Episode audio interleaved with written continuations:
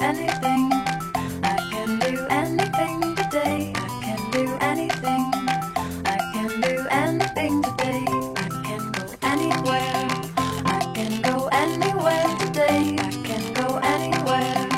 I can go anywhere today. I can be anywhere. 亲爱的小朋友们，晚上好！这里是飞视频的晶晶姐姐讲故事节目，我是你们的好朋友晶晶姐姐。今天给你们带来瑞奇和大妖怪的故事。今年的夏天特别热，瑞奇刚想舔一下胡萝卜冰激凌，它马上就融化了。白天兔子们泡在水里玩，可以凉快一点儿，可是到了晚上，它们就热得受不了了。屋里很热怎么办？兔子们都会到外面搭帐篷。瑞奇也想有一座小帐篷。瑞奇跟爸爸说：“爸爸，爸爸，你最行，帮我搭座小帐篷。”好的，爸爸说。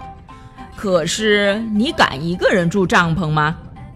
瑞奇大声说：“我行，我行，我能行，我敢一人住帐篷。”瑞奇找来了三根结实的树枝，爸爸找来了锤子。瑞奇选块绿草地，说：“我的帐篷搭在这里。”妈妈送来柠檬汁，问瑞奇：“宝贝儿，你真的敢一个人住在帐篷里吗？”瑞奇大声说：“能行，能行，我能行，我敢一人住帐篷。”到了晚上，瑞奇想早一点睡觉。他把自己的被子、枕头都搬进了帐篷里。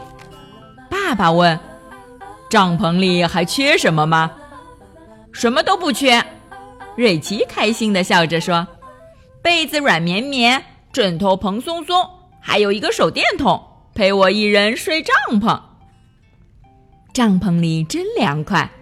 瑞奇找出一把甜胡萝卜，他决定先吃一根。还把剩下的胡萝卜摆成一排，在帐篷里吃胡萝卜，滋味真不错，真像在冒险和度假呀！瑞奇又披上了佐罗披风，说：“嗯，我的本领大，谁也不害怕。”瑞奇照亮手电筒，照着前，照着后，照完被子，照枕头，照照兔子小嘴巴。哇，舌头底下是门牙。瑞奇用手电筒做出很多动物手影，小猫、小狗、大恐龙。突然，手电筒没电了，四周一团漆黑。瑞奇只好躺下了。他想，睡帐篷和睡自己的房间有什么不一样呢？帐篷外有好多声音。蟋蟀叫得很开心，青蛙叫得很起劲，好像还有一只猫，喵喵喵在找朋友。哎呀，外面响起怪声音，很可怕。瑞奇赶紧把耳朵堵上，可还是听见有人小声嘀咕：“嘘嘘嘘，睡觉的兔子最好吃。”瑞奇吓得一动也不敢动，眼睛滴溜滴溜的转。他看到帐篷上出现了一个奇怪的斑点，过了一会儿又出现了一个，两个斑点变得越来越大，越来越黑，还有长长的胳膊、尖尖的爪子。瑞奇大喊：“大妖怪来了！救命啊！”瑞奇赶快把被子蒙到头上，可是他在被窝里钻来钻去，哪里都是黑漆漆的。唉，瑞奇叹了口气：“大妖怪要把我吃掉了。”爸爸妈妈听到叫声走过来，看见瑞奇披着佐罗的披风，还把胡萝卜插进耳朵里，模样滑稽极了。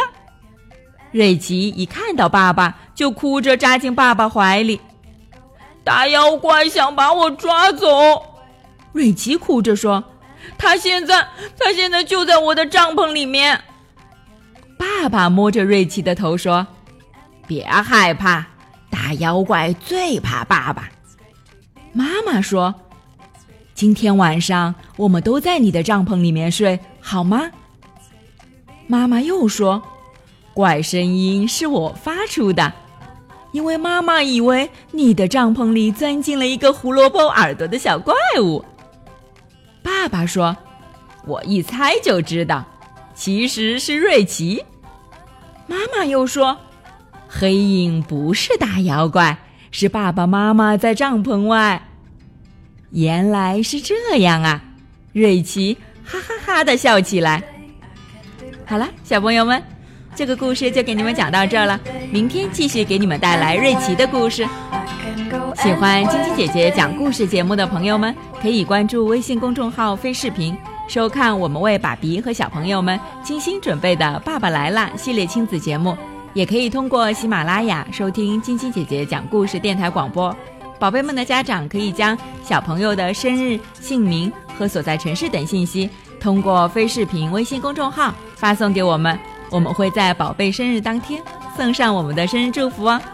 好了，小朋友们，祝你们做个好梦，晚安。小点点也祝你做个好梦，晚安。